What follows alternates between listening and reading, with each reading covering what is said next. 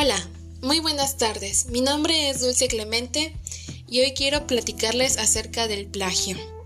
El plagio es tomar como propio las ideas de otros para presentarlas como tuya, sin ninguna referencia alguna y sin dar crédito a ello, por lo cual esto se considera un fraude. Existen cinco tipos de plagio. La clonación, que es tal cual copiar un documento completo quitándole el título, autores y quedándoselo como propio. Copiar y pegar.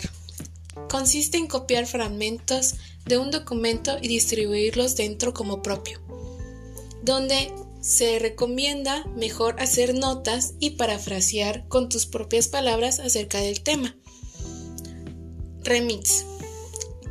En esto se dice que son algunas partes escritas que contienen la cita, pero en otras partes no, no se encuentra.